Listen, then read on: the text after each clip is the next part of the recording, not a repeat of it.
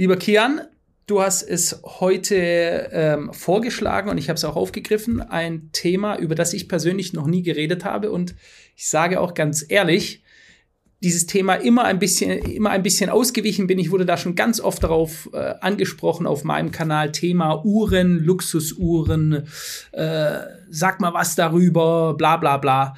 Ähm, und jetzt heute doch hast du den Vorschlag gemacht und hast gesagt, sag mal, Uhren als Investments, interessantes Thema, wollen wir mal darüber reden und jetzt tun wir's. Ja, ich glaube nicht nur du, ich glaube auch ich auf meinem Kanal, weil ich glaube, wir beide ab und zu mal eben mit Uhren aus diesem Segment gesichtet wurden, in einigen Videos Luxusuhren. Ähm, und auch auf diesem Podcast-Kanal tatsächlich gab es oftmals schon die Nachfrage dahingehend, hey, könnt ihr mal über das Thema Uhren, Luxusuhren, Uhren als mhm. Investment und so weiter sprechen. Dementsprechend würde ich auch diese Folge abwickeln. Also mich persönlich, wir haben ja auch selber noch nie so richtig darüber ges gesprochen, ja. wie wir da dazu stehen. Das heißt, ich würde sagen, lass uns gerne mal einfach darüber quatschen, wie du dazu stehst, wie ich dazu stehe, wie wir das aus Investmentsicht sehen und vor allem lass uns auch über den Preissturz der Uhren sprechen, denn die hatten ja auch einen relativ hohen Preissturz wie alles andere, was sehr, sehr stark aufgestiegen ist in den letzten Jahren. Ähm, aber ja, lass uns erstmal ganz basic anfangen. Thema Luxusuhren. Philipp, was sind denn so deine Lieblingsbrands? Jetzt geht das los. Meine erste Frage an dich ist, welche Uhr trägst du gerade? Genau, so fangen wir an. Dämlich für, für das Video vorbereitet. Du hast aber auch eine Uhr an, oder Philipp? Weil ich sehe gerade deinen Arm nicht. Ich trage eine Swatch. Du trägst nicht eines. also, die Uhr, die ich aktuell im Video trage, ist eine meiner absoluten Lieblingsuhren. Es ist die sogenannte, ich zeig's mal hier. Ja, jetzt ist es scharf. So, das ist die Audemars Piquet Royal Oak 39 mm Skeleton. Ja, die hat 39 mm Umfang, Marke Audemars Piquet. Ich habe sie genommen oder gewählt, weil sie vor allem flacher ist als die anderen Audemars Piguet Uhren, nicht so groß im Durchmesser.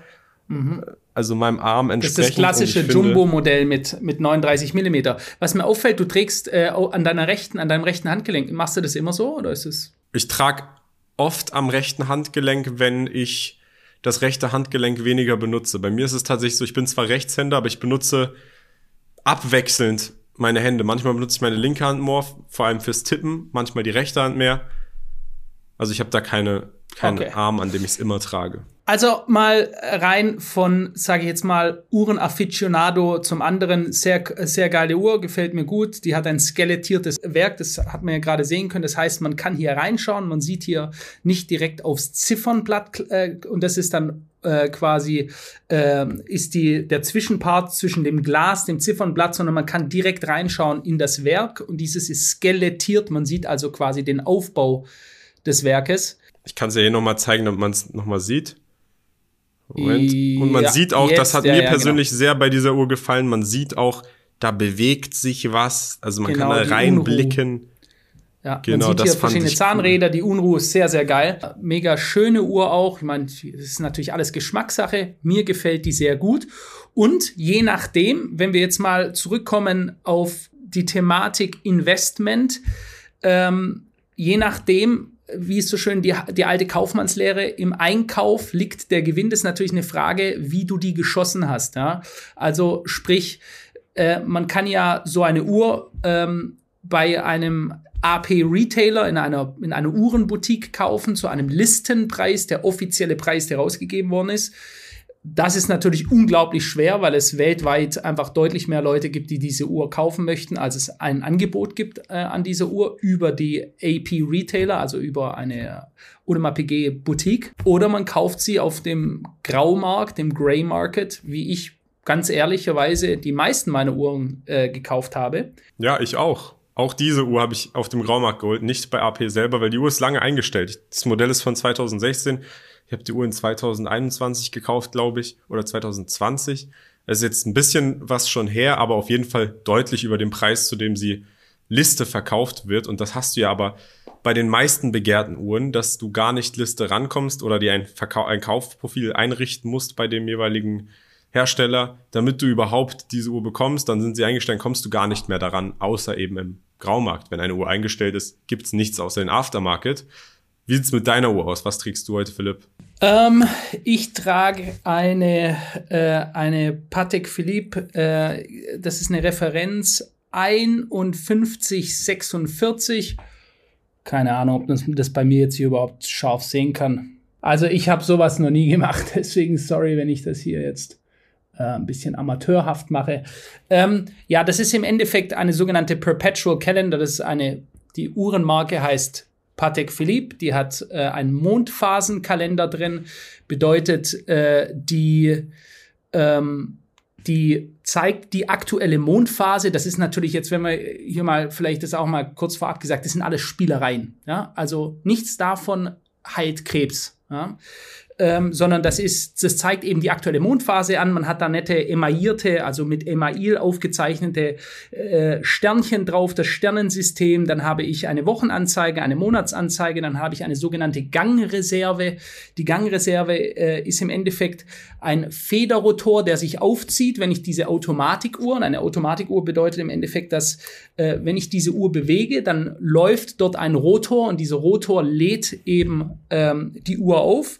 Ich meine, die hat äh, 56 Stunden Gangreserve, sprich, ich kann diese Uhr jetzt theoretisch irgendwo äh, ablegen und dann ähm, dann wird die weiterlaufen, bis sie stehen bleibt. Ich meine, es sind 56 Stunden. Nagel mich da nicht ganz genau fest.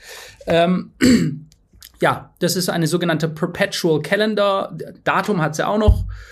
Ähm, jetzt kommen wir mal zu dem Thema, warum machen wir das Ganze eigentlich? Ich, ich frage dich Aber mal. Aber warte, dann, bevor du dazu kommst, Philipp, hast okay. du die Liste bekommen oder hast du im Graumarkt gekauft? Nein, die habe ich in Paris gekauft bei einem Juwelier auf dem Graumarkt. Ich glaube, das müssten letzter Frühling ungefähr von einem Jahr her oder so. Also vielleicht auch da, ich behalte die ganzen Rechnungen auch alles immer auf. Das kann ich auch nur jedem empfehlen. So ein Thema, so gehe ich das an. Jetzt gehen wir mal ein bisschen mehr ins Eingemachte.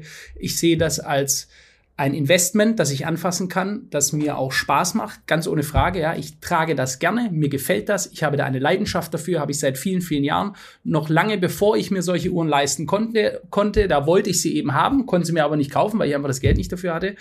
Und äh, hat dann einfach dazu geführt, dass es eine weitere mh, hm, Motivation war, ähm, Dinge zu erreichen, weil ich mir das irgendwann leisten konnte und ähm, so, und ich hatte also schon immer so eine gewisse Affinity, eine Affinität zu Uhrwerken, zu schönen Dingen im Allgemeinen, obwohl das eben bei beispielsweise, du fährst ja auch ein paar schöne Autos, das ist jetzt bei mir jetzt nicht so ein Riesending. Ich kann dir zwar sagen, geil, das Auto gefällt mir, aber ich bin jetzt keiner, äh, in der Firma beispielsweise, der Philipp Klinkmüller, der ist der richtige Freak, der geht auch auf die Nordschleife und fährt da Porsche Racing und so. Da, wenn ich da eine Runde mitfahre, habe ich danach einen Herzinfarkt erlitten. Ähm, der ist da also voll dabei, der kann dir alle Spezifikationen sagen.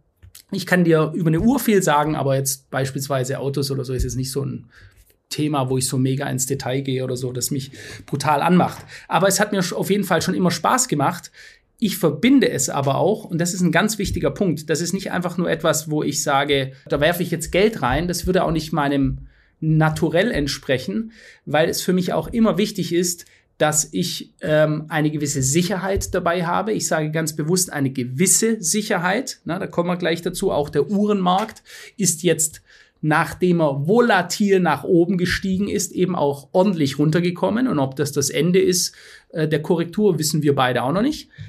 Ähm, für mich war es aber auch immer wichtig, eben, dass ich äh, gewisse Parameter habe, nach denen ich sammle. Na, da können wir auch gleich, kannst du jetzt mal was dazu sagen. Nach was schaust du eigentlich, wenn du, ähm, wenn du eine Uhr auswählst? Also bei mir ist es tatsächlich relativ ähnlich, fast schon identisch. Ich konnte sie mir nie leisten, fand sie immer cool zum Anschauen. Ähm, und dann, wo ich sie mir leisten konnte, habe ich mir ein, zwei Uhren zugelegt. Bei mir ist es tatsächlich auch so, also ich kaufe nur Uhren. Ich habe mich, als mit, mich mit dem Thema befasst habe, relativ schnell festgestellt, dass mit einer Uhrenhistorie anlegen bei einem offiziellen Uhrenhändler, das wird bei mir nichts, weil da kaufst du eine Unmenge an Uhren unter Wert teilweise auf dem Marktplatz, die auch dir optisch nicht gefallen müssen, einfach nur um diese Kaufhistorie aufzubauen, um dann potenziell Uhren zu bekommen, die dir gefallen. Deswegen bin ich diesen Weg nie gegangen, weil ich halt Uhren nur kaufe und gekauft habe, die mir gefallen und dann mir dachte, ich werde doch jetzt kein Geld verschwenden für irgendwelche Uhren, die ich nicht mag, die ich dann auch nicht verkaufen kann, weil, weil sonst bin ich Uhrenhändler und dann kriege ich gar keine schönen Uhren. Ich gehe einfach direkt auf die Uhren zu, die ich persönlich ästhetisch schön finde, aber auch mit dem Hintergedanken, und das ist nämlich der Unterschied des Mindsets von, würde ich sagen, verschiedenen Einkommensklassen. Menschen mit niedrigerem Einkommen betrachten Dinge wie Luxusgüter in, in unterem Level eher als Verschwendung an. Umso höher du aber in dem Wert dieser Güter gehst, umso stabiler ist der Wert dieses Güters und kann auch potenziell ansteigen. Das heißt, wenn du Uhren hast, die eingestellt sind, die begehrt sind, und das ist hier ganz simple Wirtschaftslehre, der Wert von etwas ist ausschließlich davon abhängig, wie viel jemand anderes dafür bereit ist zu zahlen. Das heißt, wenn du etwas kaufst, bei dem du weißt, da sind viele Leute dahinter, das appreciate, das finden viele Leute gut und potenziell wird da jetzt nichts Neues dazukommen, was dazu führen könnte, dass es von dieser Uhr ganz, ganz viele gibt, was dann dazu führt, dass die Leute, die diese Uhr haben wollen, potenziell genug von diesen Uhren kriegen, dann kann diese Uhr in dem Sinne im Wert auch nur steigen, sofern die Nachfrage dahingehend besteht. Das heißt, Uhren, die limitiert sind, die von Marken, die von vielen Menschen angesehen werden, kann man ganz klar als Investment betrachten und umso höher du auch mit der Preiskategorie gehst, Natürlich gibt es da Uhren, da ist dann weniger Nachfrage, mehr Nachfrage, aber umso mehr Menschen, die dann sehr, sehr teure Uhren kaufen, kaufen diese auch mit dem Hintergedanken des Investments. Und den habe ich tatsächlich bei jeder meiner Uhren auch gehabt. Aber ich muss ganz klar sagen, bei mir primär, jede Uhr, die ich gekauft habe, bis dato, habe ich gekauft mit dem Gedanken, wenn ich theoretisch diese Uhr irgendwann verkaufen muss, um an Geld zu kommen, und ich damit Minus fahren würde, dann akzeptiere ich in meinem Kopf, dass ich diese Uhr gekauft habe, weil ich sie optisch ansprechend fand und ich sie demnach in diesem Zeitraum getragen habe. Und in der Welt, in der wir leben, ist nichts umsonst. Für alles, was Spaß macht, alles, was dir Freude bereitet, musst du, oder für die meisten Dinge musst du eben Geld zahlen. Wenn du auf einen Urlaub gehen willst, musst du für diesen Urlaub Geld zahlen. Und dementsprechend würde ich dann bei den Uhren, die ich habe, bei jeder Uhr zumindest in meinem Kopf haben, okay, selbst wenn sich das Investment nicht so ausgespielt hat, ist es eine Uhr, die ich jeden Tag getragen habe oder tragen konnte und an der ich Glück und Freude hatte. Und ähm, Tolle Zusammenfassung. Ja, und ich persönlich, und um das nochmal auch hinzuzufügen, ich trage keinen anderen Schmuck. Ich äh, finde, eine Uhr ist als einziges Schmuckstück so ästhetisch am besten passend zu mir, wenn ich, und ich mag auch nicht so ausgefeinerte Outfits. Also ich trage relativ basic Outfits und dann einfach eine Uhr und ich finde, das, das passt dann optisch so am besten. Das ist bei jedem Unterschied. Es gibt Leute, die mögen viel Schmuck. Ich persönlich mag nicht viel Schmuck, vor allem nicht an Männern. Also viele Ringe oder so, da war ich nie der Typ von oder irgendwelche Halsketten. Deswegen eine Uhr und dann ein simples Outfit, finde ich, ist einfach ästhetisch ansprechend und ich persönlich, wie gesagt, ich habe auch alle meine Uhren und das ist auch etwas Interessantes, Philipp ähm, ich habe jede meiner Uhren immer mit einem positiven Ereignis als Belohnung gekauft. Sprich, mhm. ich verbinde tatsächlich mit jeder meiner Uhren, die ich besitze, einen Moment oder ein Ereignis in meinem Leben, wo ich mir selber mich mit dieser Uhr belohnt habe und mir dachte, okay, wenn ich diese Uhr anschaue, dann werde ich an dieses Ereignis zurückdenken. Oder es hat in irgendeiner Weise eine Verbindung zu mir, an die ich denke, die mich dann motiviert, weiter positiv in meinem Leben fortzuschreiten. So ist das mit meinen Uhren aufgebaut. Sprich einmal nur Uhren, die ich optisch gut aussehen finde, Uhren, die, bei denen ich potenziell auch die Möglichkeit sehen würde, dass andere die interessant finden, wodurch ein Wertgewinn möglich wäre oder zumindest eine Werthalterung plus eben Belohnungen, Dinge, die ich mit meinem, mit meinem Leben verbinde und die mir Motivation geben, weiterzuarbeiten. Ja, das ist du, das ist bei mir sehr, sehr ähnlich. Äh, Finde ich gut, dass du das ja, also sagst, könnte aber, du kannst auch einen anderen Hintergrund haben. Es gibt da unterschiedlichste Vorgehensweisen. Ich habe da eigentlich äh, eine sehr ähnliche ähm, gehabt. Jetzt ist es genau das Gleiche auch. Ich habe ähm, auch mir immer gesagt, ich darf aber auch nie zu emotional daran hängen. Und das habe ich mir immer auch gesagt. Ich hatte zum Beispiel mal eine Patek Philippe Nautilus. Ähm, das ist so ein Modell, das dann unglaublich gehypt wurde und so. Und die habe ich vor, vor einigen Jahren und da hatte ich mir lange darauf gespart. Da war es wirklich noch so, ich muss sparen, sparen, sparen, sparen. Und da bin ich da ganz äh, stolz damals äh, nach Düsseldorf zum Mark Gebauer ähm, du hast ja, glaube ich, gesagt, du hast auch mal eine, eine Uhr von Mark Gebauer gekauft. ich habe so lustigerweise auch mal eine Patek Philippe von Mark Gebauer, auch eine so. Nautilus gekauft. Ja, ja. Also, und da weiß ich noch, und dann habe ich die gekauft und da ich dann, äh, weil ähm, das für mich einfach eine symbolisch ein sehr wichtiger Moment war, dass ich so weit gekommen bin. Wie gesagt, ich habe das ja schon mal erzählt, wir haben diese Firma aufgebaut von null Kunden. Ja, ich kann mich noch selber sehr gut an die Zeiten erinnern. Da hatte ich 30 Euro in der Tasche und das war mein Geld. Ja, und ähm, dass ich das quasi durch die eigene, mit meinen Partnern wohlgemerkt, durch eigenes Erschaffen aufgebaut habe. Und dann ist es, wie ich finde, wichtig auch, sich symbolisch dafür äh, ähm, Dinge zu schaffen, die einen daran wieder erinnern, auch was du jetzt gesagt hast, ja. Und das habe ich damals gemacht und danach ging dieser, äh, ging der, der Nautilus-Hype so richtig äh, krass ab und dann war diese Uhr irgendwie nach einem Jahr hatte ich, da hat, ist die ungefähr so 120 Prozent im Preis gestiegen. Und eigentlich war das eine Uhr, die symbolisch sehr, sehr wichtig war, aber ich musste damals ich brauchte da Cash und ich wollte nicht auf mein, meine Aktien äh, oder andere Investments, die ich fest investiert hatte, zurückgreifen. Und dann habe ich diese Uhr verkauft, habe nach einem Jahr Uhren sind ja Sachwerte in Deutschland, vielleicht auch wichtiger Punkt. Nach einem Jahr sind die Gewinne ähnlich oder gleich wie bei Kryptos steuerfrei ähm, und konnte dann quasi 120 Prozent roundabout an Gewinn äh, realisieren und äh, habe dann aber auch mich selber, meine Frau hat mich dann immer gesagt, sag mal, wolltest du nicht diese Uhr immer unbedingt behalten und so? Und ich sage, ja gut, auf der einen Seite ja, auf der anderen Seite, ich trainiere mich auch selbst davon, dass es am Ende des Tages ist es und bleibt es ein Luxusgut. Ja? Und man sollte sich von materiellen Dingen meiner Meinung nach nicht abhängig machen, so dass man sagt, oh, ich kann mich davon nicht trennen und so. Ja? Ist jetzt vielleicht was anderes, wie wenn das irgendwie ein Erbschaftsstück von meinem Großvater oder so gewesen wäre oder etwas mit äh, unglaublichen Sentimental Value. Aber da habe ich das damals gemacht und äh, jetzt muss ich Gott sei Dank keine äh, Uhren mehr irgendwie, keine Ahnung, wegen weil ich halt schnell Geld brauche oder so verkaufen. Und äh, ich habe das auch gemacht, mich belohnt. Irgendwann habe ich es dann gemacht, nicht nur, weil jetzt irgendwas passiert ist, sondern weil ich die Uhr halt schön fand. Äh, und ähm, vielleicht noch ein paar Sätze dazu, nach was ich achte. Ich kaufe nur, was nicht mehr produziert wird. Ja, ähm, das heißt, laufende Modelle bisher, ich hatte zwar auch schon laufende Modelle, aber wenn ich das jetzt so die letzten drei Jahre schaue, äh, was ich so in meine, in meine Kollektion oder Sammlung reinmache, Modelle, die nicht mehr produziert werden, somit habe ich keine Inflationierung des Produktes mehr. Es kommen nicht neue auf den Markt, sondern es sind nur noch die bestehenden da. Die bestehenden werden alle weniger irgendwann, weil Dinge gehen kaputt oder gehen verloren oder äh, es wird auf jeden Fall nur noch weniger. Ähnlich wie bei teurem Wein beispielsweise, wo die Jahrgänge zu Ende sind. Da gibt es nur noch noch eine abnehmende Menge. Ähm, und äh, dann versuche ich auch ähm, keine, das ist jetzt so eine, meine persönliche Sache, ich versuche keine Quatschgeschichten zu machen im Sinne von, dass ich irgendeine Marke nehme, die zwar vielleicht super interessant ist, ähm, aber kaum einen Markt hat, sondern ich schaue natürlich nach Dingen, die mir gefallen, aber im Bereich von, sage ich mal, Blue Chips in dem, in, im Luxusuhrenmarkt zu bleiben. Das heißt für mich beispielsweise Audemars PG, heißt für mich Rolex und heißt Patek Philippe. Die drei Marken, da bin ich, sage ich mal, primär darauf fokussiert.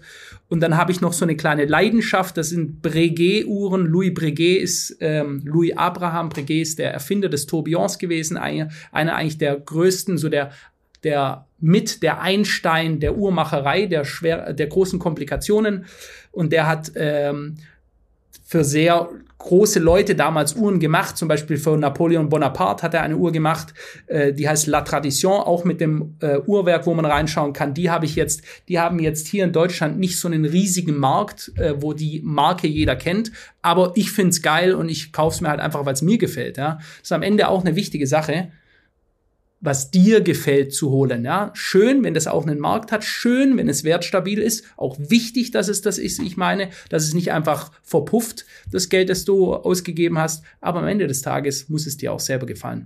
Genau, und man kann es auch aus der Hinsicht des Investments, alles was, wie gesagt, einfache Wirtschaftstheorie, mehr Nachfrage hat als Angebot und wenn das Angebot nicht steigen kann, weil es faktisch deflationär ist, weil Uhren nicht mehr hergestellt werden, sondern nur noch kaputt gehen können und dann dementsprechend der Bestand sich verringern kann, sofern die Nachfrage danach gleich bleibt, sollte der Wert des Gegenstandes steigen, egal was es ist. Es kann eine Uhr sein, es kann Wein sein, es kann irgendein anderer Alkohol sein. Das spielt keine Rolle. Ähm, ich persönlich, ich muss aber sagen, ich hatte auch ein, zwei äh, Erlebnisse oder Ereignisse tatsächlich, als der Bullenmarkt in vollem Gange war beispielsweise. Da habe ich mir eine Uhr gekauft, die fand ich persönlich dann nach kurzer Zeit gar nicht mehr so toll. Also in dem Moment, wo ich sie gekauft habe, habe ich mich irgendwie ähm, da reingesteigert, habe sie mhm. gekauft. Das war Was war das für eine Uhr? Ein, das war eine Richard Mill. Das war eine RM110303. Und ähm, ich habe die im Aftermarket gekauft und dann ist der Bullenmarkt noch mal höher abgegangen. Und da muss man ganz klar sagen, auch der Uhrenmarkt korreliert dann mit diesen Märkten, wenn du dann dieses ganze New Money hast und viele Leute sich darauf stürzen.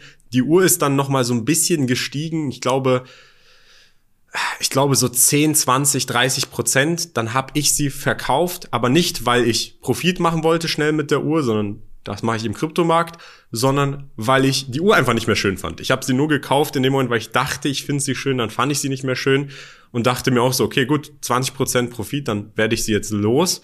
Und dann, ähm, als jetzt der Crash gekommen ist, ich glaube, die Uhr ist jetzt fünf, nee, nicht 50 ist ein bisschen zu viel. Die ist jetzt äh, knapp 30 Prozent unter meinem Einkaufspreis. Das heißt, sie hat sich von der Erhöhung von 30 Prozent nicht nur runterkorrigiert, sondern auch unter meinen Einkaufspreis korrigiert. Und da bin ich jetzt zum Beispiel froh, weil ich die Uhr jetzt nicht schön finden würde. Es wäre die einzige Uhr in, mein, in meiner Uhrensammlung, die, wo ich sie anschauen würde, sie öffnen würde und mir dachte, das war ein Fehler. Ich finde sie nicht schön. Auch wenn sie jetzt temporär, und das muss man ganz klar sagen, ich denke trotzdem, dass die meisten wirklich nicht mehr weitergeführten und von renommierten Marken stammenden Uhren, wenn sie jetzt beispielsweise tiefer gefallen sind, wahrscheinlich nur temporär drunter liegen, denn die Geldmenge die ja auch die Wirtschaft, die Makrowirtschaft entscheidet, die geht nur in eine Richtung und zwar nach oben. Das heißt, langfristig gesehen werden die meisten Uhren, sofern da jetzt nicht ein, ein, eine Wende im gesamten Luxusgütermarkt stattfindet, werden die meisten Uhren auch wieder ansteigen. Aber auch Uhren haben einen Marktzyklus und der Marktzyklus genau. von Uhren, interessanterweise, der ist gar nicht so anders und unkorreliert von den Gesamtmärkten. Das heißt, du hast Marktaufschwung, Makroaufschwung, es wird eine Menge Geld gedruckt und äh, Luxusgüter an sich, gebrauchte Autos, Luxusautos steigen, Uhren steigen und alles kontrahiert aber auch wieder mit der Geldmenge, die reduziert wird. Richtig, und mit dem Zinsverlauf, wenn ich das dazu noch sagen darf. Äh, denn ich denke, das ist ein ganz, ganz wichtiger Punkt. Wenn wir mal jetzt, du siehst es ja mit Sicherheit in Dubai ist ja auch, die, da gibt's ja Uhrenhändler, das ist ja noch ein Joke hier, was hier in Deutschland abgeht. Ja? Die haben da Multimillionen äh, an Uhren einfach in ihren Lagern liegen. Äh, aber wenn man sich das mal anschaut, das ist ähnlich wie mit dem Immobilienmarkt. Meiner Meinung nach, jetzt in der Betrachtung auf den Uhrenmarkt, der jetzt auf jeden Fall, da ist der Hype erstmal raus. Da sind viele Flipper, so Uhrenflipper, die halt, ich kauf hier, ich habe jetzt irgendwie 10.000 komm hier ran und zack, in den nächsten zwei Monaten ist das Ding wieder um 500 Euro gestiegen und, da, und das hat den Markt auch künstlich sehr stark ansteigen lassen, ähm, dass nur und, und sehr stark das Ganze auf Spekulation war. Ja? Das heißt, da ist dieses ich bin interessiert an der Schönheit der Uhr, an der Historie der Uhr, der Uhr, ähm, der sogenannte Heritage. Also was ist das für eine Uhrenmarke? Was hat die für einen Hintergrund? Was ist das für eine Komplikation? Der eigentliche Grund, meiner Meinung nach, in sowas reinzukommen, der ist in den Hintergrund gedrängt worden. Und jeder Typ, der halt irgendwie gemeint hat, er hält was auf sich oder auch nicht äh, und sich's leisten konnte oder eigentlich nicht leisten konnte, und jetzt kommen wir auf die niedrigen Zinsen, Kredite, die eben Geld war ja die letzten Jahre vor den großen Zinsanstiegen quasi kostenlos. Wenn du einen Kredit gekriegt hast, musstest du kaum Zinsen darauf zahlen. Und da haben sich eben viele Leute Geld geliehen haben äh, Uhren gekauft. Das hat auch ein paar Jahre gut funktioniert, wo wir hier wirklich einen am Ende parabolischen Anstieg hatten. Und jeder parabolische Anstieg in der Geschichte der Menschheit, in jedem einzelnen Markt, es gibt keine einzige Ausnahme, ja, wird immer wieder stark abverkauft danach. Das ist sowas, das ist eine Grundlehre der Börse. Ne? Jeder parabolische Anstieg, parabolisch heißt, wenn es am Ende so hoch geht, wird immer, da geht die Puste aus, wie bei allem. Und da kannst du so sicher wie beim Arm in der Kirche darauf wetten, dass es dann wieder runterkommen wird. Und das ist jetzt eben passiert. Und dieses billige Geld, dieses jeder, wie soll ich sagen, dahergelaufene, ja, der, der ja, Hebel, es war ganz viel Hebel. Das ist nämlich das, was es noch höher angetrieben hat, wie du richtig gesagt hast. Du hast zum Beispiel Leute, die kaufen eine Uhr mit einem Kredit, dann machen die Profite darauf, dann nehmen sie noch mehr Kredite mit ihrem neuen Geld. Das heißt, der Hebel wird immer größer und das treibt den Kurs dann aber auch immer höher, bis dann die Musik aufhört. Und die Händler das haben auch viel zurückgehalten. Das ist, das hatte schon verrückte Maße angezogen. Deswegen war ich eben vorsichtig und habe so meine eigene Investmentlehre, wie ich die bei, bei, im Kryptobereich habe. Ich sage, aus den und den Gründen kaufe ich oder kaufe ich nicht. Im Edelmetalle, Aktien, ich kaufe und ich kaufe nicht aus den und den Gründen. Und so einen Plan hast du und habe ich auch gehabt, dass ich zum Beispiel sage, New Models nicht, jetzt deine RM. Äh, ich weiß nicht, ob die noch äh, produziert wird. Also Richard Mill, der ist einer der neueren Uhrenproduzenten, der hat jetzt keine große Heritage, aber der ist unglaublich gehypt gewesen die letzten Jahre.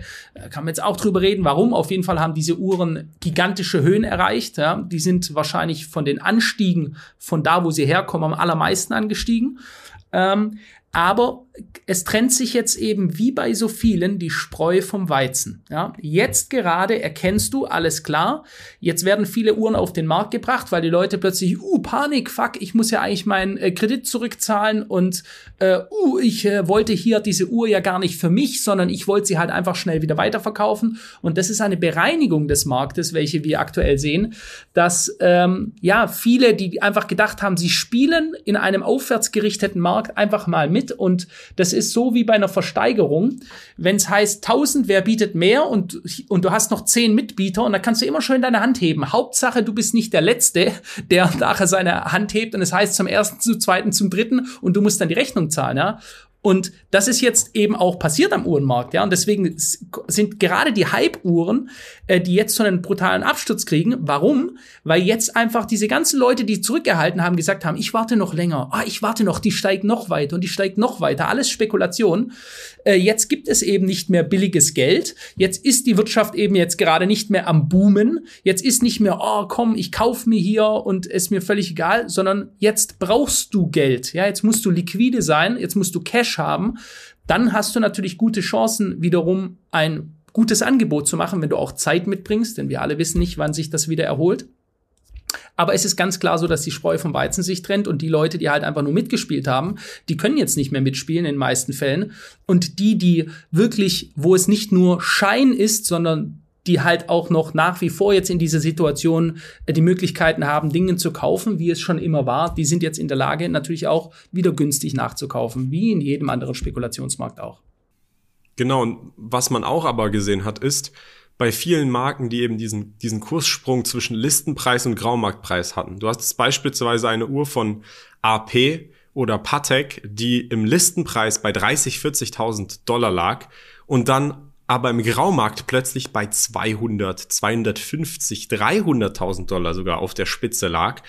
Aber dann hattest du beispielsweise eine Richard Mill, die dann auch bei 200.000 Dollar war, aber wo der Listenpreis 180.000 Dollar war. Und ich glaube, RM war tatsächlich Richard Mill eine der wenigen Marken, die prozentual weniger gefallen ist, weil da einfach die Distanz zwischen Listenpreis und Graumarktpreis nicht so hoch war wie bei anderen Uhren teilweise und du hast halt ein anderes Segment. Du hast bei beispielsweise günstigeren Rolex-Uhren diese ganzen Flipper gehabt. Hattest du bei RM natürlich auch bei Richard Mill. Aber Richard Mill, wenn eine Uhr 200 oder 300.000 Euro Liste schon kostet und dann der Graumarktpreis vielleicht so 10, 20 Prozent drüber ist, dann hast du ein anderes Segment von Käufern, die dann eher weniger gewillt sind, bei einer Finanzkrise das loszuwerden, als Leute, die das mit Hebel und mit Krediten kaufen. Also das hat sich auch, auch nochmal stark wie, dar, dargestellt in dem Uhrencrash, würde ich sagen. Zum Beispiel AP ist ganz, ganz krass über die Listenpreise angestiegen auf Uhren, die vielleicht vor einem Jahr gerade mal eingestellt wurden, einfach nur auf diese Vorwärts, äh, Forward Thinking, diese Forward Erwartungen, die die Leute hatten, oh, das wird jetzt wie die Patek zum Beispiel explodieren.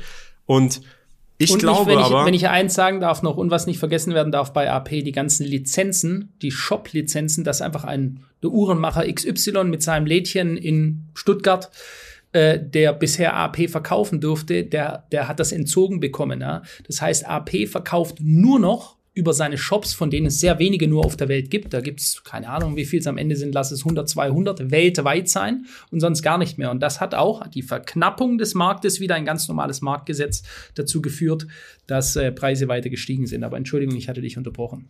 Nee, genau, aber du sagst es richtig, dass, darauf wollte ich als nächstes eingehen. Das ist einfach, man muss diese Dinge als Luxusgüter betrachten, aber warum sind es auch Investmentmöglichkeiten? Weil einfach, wie gesagt, Markttheorie, Verknappung, mehr Nachfrage als Bestand, alles, egal was, ob es Milch ist, ob es ein G63 AMG ist oder eine Patek Philippe, wenn mehr Nachfrage ist als Bestand, dann wird das kurzfristig zumindest, bis der Bestand oder die Nachfrage dem, dem Mittelwert ankommt, steigen im, im Kurs. Und da gab es einfach viele Leute, die da halt, wie, wie du gesagt hast, blind diesen Hebel immer größer und größer aufgebaut haben und nur mit Spekulationsabsichten investiert haben. Das gleiche hast du auch im Kryptobereich in ganz, ganz großem Ausmaß, teilweise auch im Aktienbereich. Da hattest du dann Tech-Aktien, die 80 Prozent gecrashed sind, weil auch mehr Spekulation als tatsächliche Fundamentals hinter diesen Unternehmen standen. Also überall, wo dann zu viel Geld und Liquidität in den Markt kommt, hast du diese Zyklen. Was ich aber wichtig zu erwähnen finde beim Uhrenmarkt, und ich glaube, das ist eine Sache, die viele Leute vernachlässigt haben tatsächlich, als sie die Uhren gekauft haben, was auch ein Faktor war, warum es so krass gecrashed ist bei einigen Uhren, ist, dass du im Gegensatz zu traditionellen Finanzmärkten, Aktien oder Kryptomarkt, einen illiquiden Markt hast. Du hast keinen Marktplatz, bei dem du mit einem Klick zu einem Marktwert, der angegeben ist, deine Uhr verkaufen kannst, sondern du musst sie inserieren und deine Uhr ist nur so lange so viel wert, wie du sagst, wie sie wert ist, wie sie dann aber auch wirklich jemand kauft. Und das hattest du dann bei Richard Mill Uhren. Ich habe gerade gesprochen, die sind weniger prozentual gefallen. Das mag stimmen, aber versuch mal einen Käufer für eine Richard Mill Uhr zu finden für 300.000 Dollar oder versuch mal einen Käufer für eine 10.000 Euro äh, Rolex zu finden. Die Rolex wirst du viel, viel schneller los. Bei der Richard Mill, da kann es halt ewig dauern. Und dann ist die Frage, gut, ist das, was ich hier habe, wirklich so viel wert, wenn es mir keiner abnehmen will? Und das hast du dann auch teilweise bei Luxusautos. Ich glaube, da, da sind dann ähm, so Spezialeditionen von McLaren oder Ferrari, da guckt man dann drauf, die sind dann eine Million oder zwei Millionen Euro wert wenn du durch, in Dubai hier durch diese Autohäuser läufst, da hast du Autos, die stehen da seit zwei Jahren und das Einzige, was sich ändert, ist der Preis. Das heißt, die sind zwar eine Million wert, aber wer kauft die? Und solange die niemand kauft, sitzt du halt da mit diesem Gegenstand und ohne dein Geld. Dementsprechend bei, bei Gütern wie Uhren, Autos sollte man immer sich bewusst sein, der Marktwert, den man denkt, den dieser Güter hat, hat er nur, solange du auch einen Käufer findest. Und da gab es eine ganz große Disparität am Anfang des Uhrencrashes. Ich habe es relativ äh, nah mitbeobachtet, weil ich einen Freund hier habe in Dubai, der auch Uhrenhändler ist. Und der hat mir auch am Anfang, da haben wir uns ab und zu regelmäßig gesprochen, der hat mir erzählt, aktuell ist es irgendwie noch nicht so gecrashed mit den Marktwerten, aber ich kann ganz klar sehen, dass viel weniger Käufer von den Händlern da sind. Das heißt, die Liquidität ist knapper. Das heißt, du hast zwar noch eine Uhr, die so viel wert ist, aber versuch mal jemanden zu finden. Und das hast du bei Uhren, da muss man ganz klar immer dran denken. Und Krypto, Krypto-Bullenmarkt war auch, ich, ich meine, das ist, das kam ja alles zusammen. Ich habe da so eine coole Reportage gesehen von Club, also Disco-Betreibern, de, de, dem Club Live in Miami.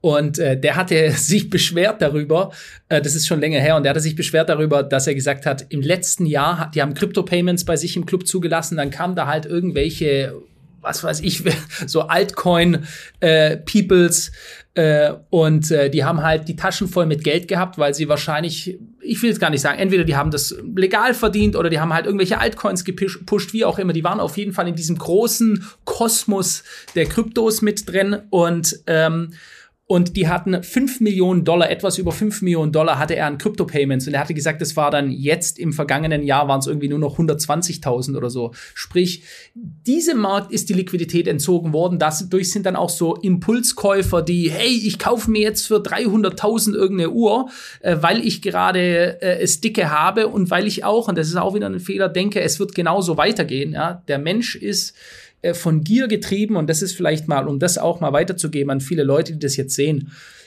Die Welt ist heutzutage immer materialistischer, ja? wie der äh, deutsch-tunesische Philosoph äh, Anis Fercici alias Bushido mal gesagt hat, hast du was, bist du was, hast du nichts, bist du nichts. Ja?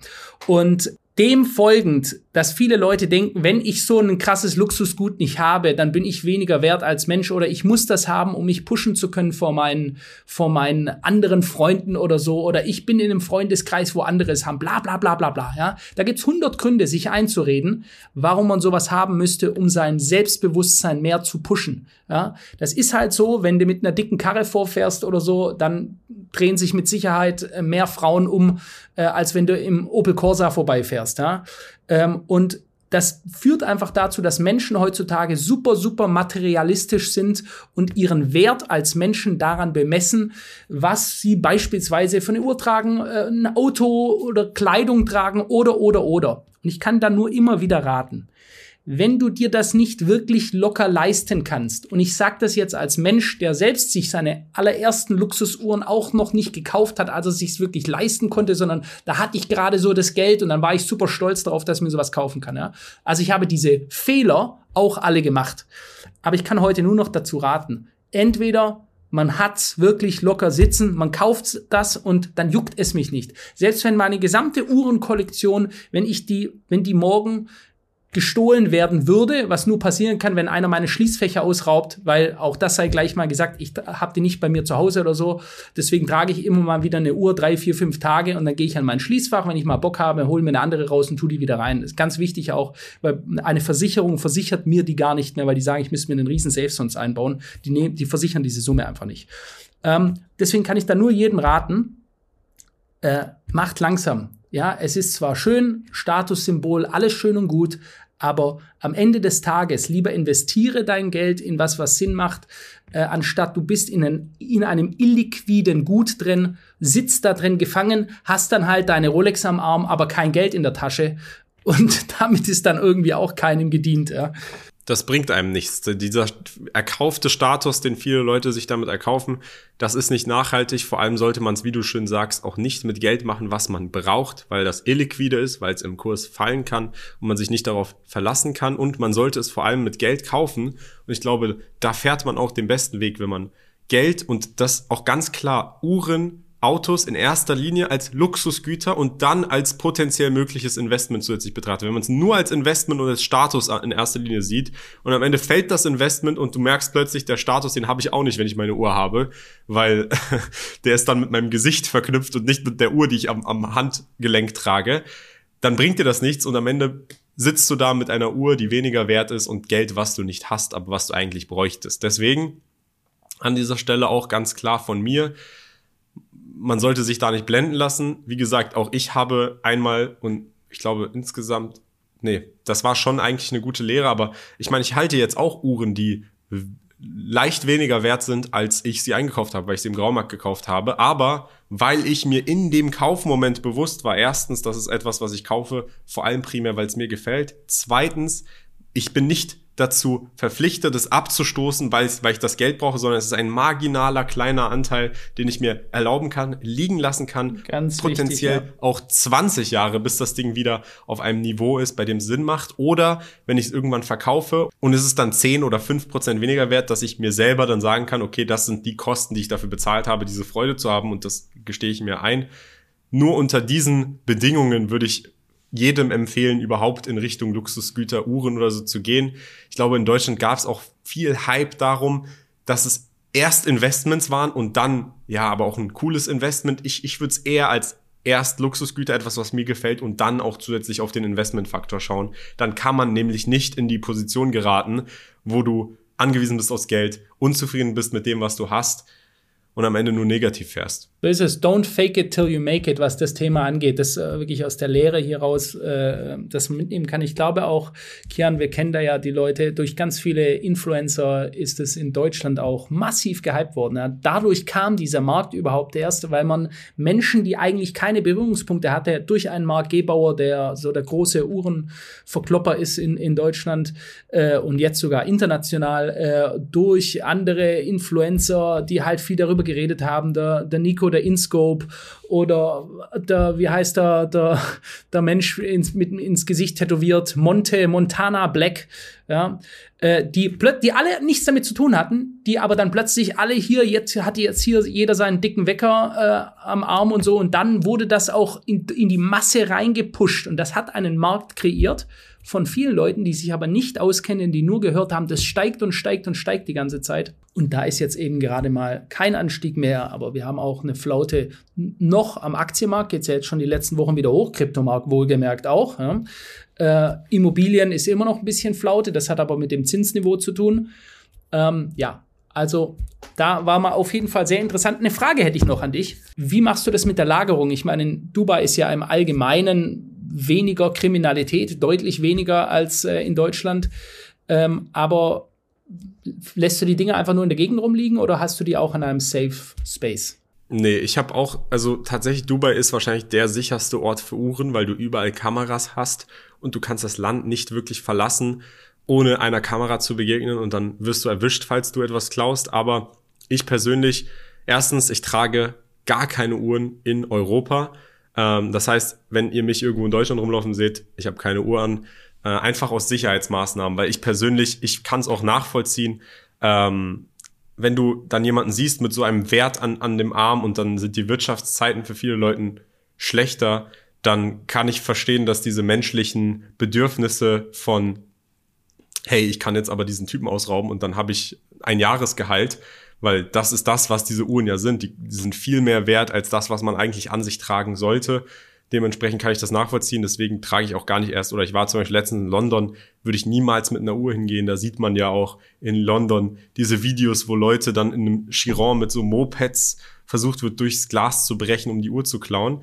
Ich habe meine Uhren tatsächlich in Dubai im Tresor. Ich habe einen Tresor bei mir zu Hause, einen relativ großen, den man auch nicht rauskriegen kann weil das Ding ist in Dubai, wie gesagt, du hast überall Kameras, so ein Tresorraub aus, aus, einem, aus einer gated Community, da wird man nicht weit kommen. Aber ich habe auch hier in Dubai tatsächlich ein Bank Bankschließfach und bei mir ist es auch ähnlich. Ich trage, ich wechsle meine Uhren eigentlich einmal alle zwei Wochen, eine Woche und trage dann einfach dieselbe. Und äh, genau das mache ich so. Und ich glaube, zum Thema, wann wird der Uhrenmarkt nochmal ansteigen? Ich glaube, die Korrelation des Uhrenmarktes ist nicht nur stark mit der Wirtschaft, sondern auch mit Exzess. Und das muss man ganz klar sehen. Die Uhren sind als letztes gestiegen. Immobilien sind gestiegen, der Kryptomarkt ist gestiegen, Aktien sind natürlich allen vorangestiegen und waren aufgeblasen. Und dann, wo die ganzen Leute viel zu viel Geld haben, dann sind Uhren auch angestiegen und parabolisch gefahren. Und dann sind auch diese Party-Expenses, du hast gesagt, Live Miami. Ich glaube, da gab es sogar Leute, die haben in einer Nacht eine Million ausgegeben für Party. Ich glaube, Uhren. Ich habe gehört, du sollst einer von denen gewesen sein. Ich wünschte, ich wäre einer von denen. Nee, Spaß. ich, war, ich war leider keiner von denen, aber ähm, Uhren, ich glaube, das nächste Mal, wo wirklich so eine Aufwärtsbewegung, wie wir sie beim Uhrenmarkt jetzt gesehen haben, mit der Dynamik, dass du Kurse von Uhren hast, die sich innerhalb von Wochen verdoppeln und dann nochmal verdoppeln, da wird es, glaube ich, ein bisschen dauern. Da müssen wir wirklich mit der mit der Geldschaffung, ähm, im Geldschaffungsprozess wieder in der Phase sein, wo es so Überfluss ist und alles andere schon gestiegen ist. Deswegen Investment, Leute, Uhren. Ich würde erstmal eher in andere Assets gehen, als Uhren als Investment zu schauen. Und dann, wenn Dinge vielleicht crazy werden und man jetzt irgendwas gekauft hat, dann auf jeden Fall überlegen, dann vielleicht zu verkaufen, wenn man keine Bindung hat. Aber jetzt nicht heads on, Uhren first und erwarten und hoffen, dass die Uhren als erstes aufspringen und sich wieder verdreifachen. Das glaube ich persönlich einfach nicht. Ich glaube nicht, dass es so schnell passieren wird. Investiert in euch selbst, in eure Bildung, in euer Vorankommen und nicht in Luxusgüter. Das könnt ihr mal machen, wenn äh, ihr einige Schäfchen schon im Trockenen habt, aber ich finde, das ist, hatte am Anfang äh, einfach keinen kein Platz. Ja? Genau, aber wie du sagst, jeder macht den Fehler. Jeder hat diese, oder jeder, der diese, diesen Wunsch hat, der will ihn sich dann er, äh, erfüllen, auch wenn er es sich eigentlich nicht leisten kann, sondern gerade so leisten kann. Aber ich glaube, den Fehler hat jeder gemacht und viele Leute, einschließlich mir und dir, wir können nicht anders daraus lernen, außer dass wir es selber machen. Aber ich hoffe, dass viele, die diesen Podcast hören, dass wir denen vielleicht damit helfen konnten. Und ich würde sagen, Guter Abschluss. Schreibt es mal Thema. rein, ob ihr das gut fandet heute, wie wir darüber geredet haben oder nicht. Und ob ihr das auch hilfreich fandet. Ich weiß nicht, wie viele Leute überhaupt darunter sind, die sagen, was interessiert mich das Zeug da? Oder aber auch, die sagen, okay, Uhren interessieren mich auch und ähm, ja, soll ja durchaus einige Leute geben. Genau, das war's. jeden Montag, Freitag, schaltet ein, 19 Uhr. Und dann sehen wir euch beim nächsten Podcast. Ciao.